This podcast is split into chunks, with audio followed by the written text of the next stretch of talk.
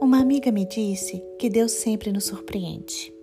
Que se uma bênção do Senhor parece demorar, é porque ela será melhor do que esperávamos. Irmãos, a vida em Cristo é surpreendente. A vida com Cristo é cheia de surpresas. Jesus Cristo, durante o período que esteve neste mundo, sempre surpreendeu seus seguidores. Jesus dava respostas que as pessoas não esperavam ouvir e suas parábolas eram repletas de lições de vida.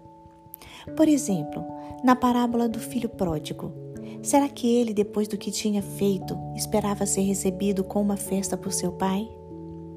Irmãos, Deus é um Deus de surpresas.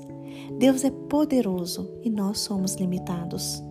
O profeta Isaías disse: Assim como os céus são mais altos do que a terra, assim são os seus caminhos e os seus pensamentos mais elevados que os nossos caminhos e os nossos pensamentos.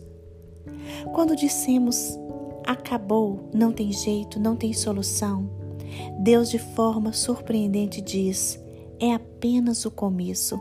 Eu faço o impossível em seu favor.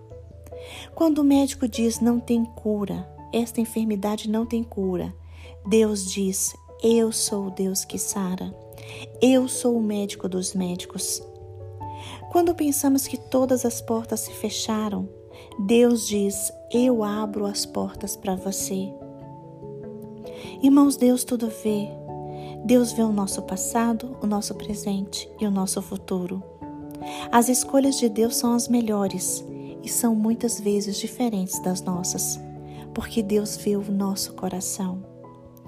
Para derrotar o gigante Golias, Deus escolheu o menino Davi, um pastor de ovelhas que era esquecido pelo pai Jessé e muitas vezes desprezado por seus irmãos. Davi era pequeno aos olhos humanos, mas grande aos olhos de Deus. Na Bíblia está escrito: Achei Davi, um homem segundo o meu coração. Deus escolheu Davi e o capacitou para vencer o gigante.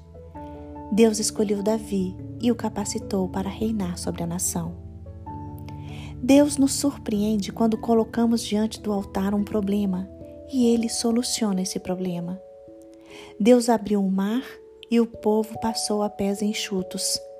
Jesus Cristo caminhou sobre as águas. Nenhum problema é sem solução para o Pai.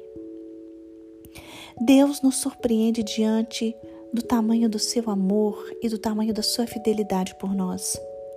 Deus é fiel na sua palavra.